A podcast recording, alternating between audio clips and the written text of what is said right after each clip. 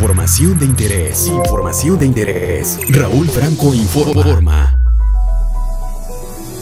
La diputada federal María Esther Alonso Morales denunció que el gobierno de López Obrador, a través de Liconza, aprobó eliminar 67 municipios con alta marginación de los estados de Puebla, Chiapas y Oaxaca de su lista prioritaria de abasto de leche a precio preferencial. Por ello, presentó ante la Cámara de Diputados un exhorto al Ejecutivo Federal y a la Secretaría de Desarrollo Rural para que instruyan a Liconza para incorporar a todos los municipios que se encuentren en un índice de desarrollo bajo a la lista prioritaria de leche a bajo costo. Recordemos que el oaxaqueño Pablo Ramírez Puga, siendo director general de Liconza, creó el programa A Peso y Litro de Leche, beneficiando a los 600 municipios con mayor pobreza en el país, 300 de ellos ubicados en el estado de Oaxaca.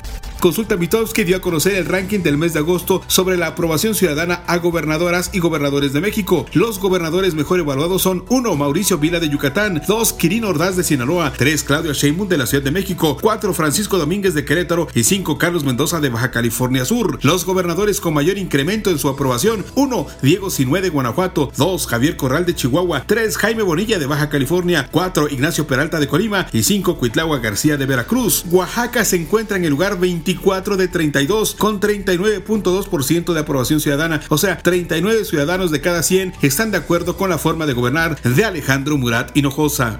El país amaneció este miércoles con 642.860 casos confirmados y 68.484 defunciones confirmadas por COVID-19. Oaxaca tiene la mañana de este miércoles un total de 14.375 casos confirmados y 1.331 defunciones. En las últimas 24 horas se sumaron 100 nuevos casos y 5 fallecimientos por COVID-19. Recuerde el uso de cubrebocas y su sana distancia.